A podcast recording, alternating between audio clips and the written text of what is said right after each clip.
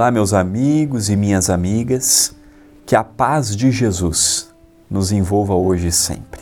Estamos iniciando mais um Pão Nosso de cada dia comigo, André Luiz Querini Vilar, pela TV A Caminho da Luz e pelo Centro Espírita Perdão, Amor e Caridade. A minha gratidão a você que me assiste, que me acompanha, que divulga, que medita ao meu lado Juntos estamos aprendendo e reformulando o nosso próprio íntimo. A frase de hoje é de Paulo aos Efésios e nos ensina: Andai como filhos da luz. Paulo aos Efésios, capítulo 5, versículo 8. Andai como filhos da luz. Andai como filhos da verdade, como filhos da corrigenda, como filhos que pegam o conteúdo do Pai e procuram vivenciar no dia a dia. Saber sobre Jesus, até certo ponto, é fácil. Eu estudo, eu leio, eu reflito, eu medito, eu ouço palestras, eu troco ideia com as pessoas e vou chegando a uma conclusão. Mas e viver tudo isto? Não sei se vocês perceberam, mas ao longo de toda essa semana, Paulo nos ensina: olha, dê graças a Deus e a Jesus. Observe os passos que estão dando. Na, ontem nós vimos, vede prudentemente. Também, também nos falou a respeito da família. Veja na família a oportunidade do crescimento também nos falou, como vimos essa semana ainda, quando nos fala, tem cuidado de ti mesmo e da doutrina. Nos falou também a respeito, permaneça o amor fraternal. Em tudo que fizerdes, seja palavra, seja ação, dê graças a Deus, dê graças a Jesus.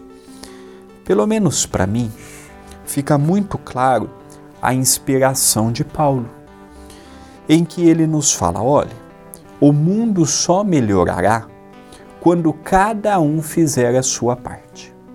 É igual uma máquina. Uma peça vai complementando a outra.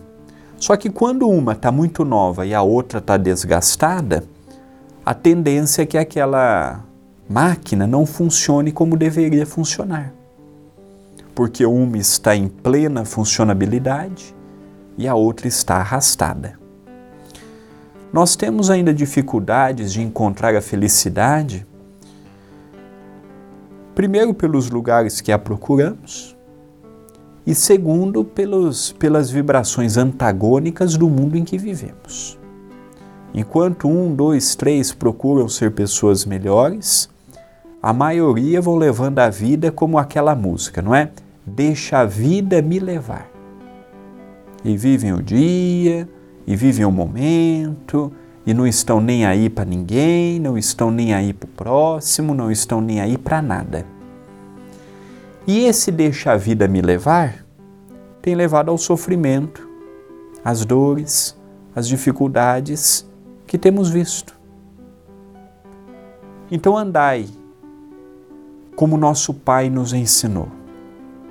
É difícil, renúncia, mas eu estou certo. E me calar. Não, mas eu tenho a verdade. E renunciar. Eu estou relendo o livro Paulo e Estevão. Fabuloso.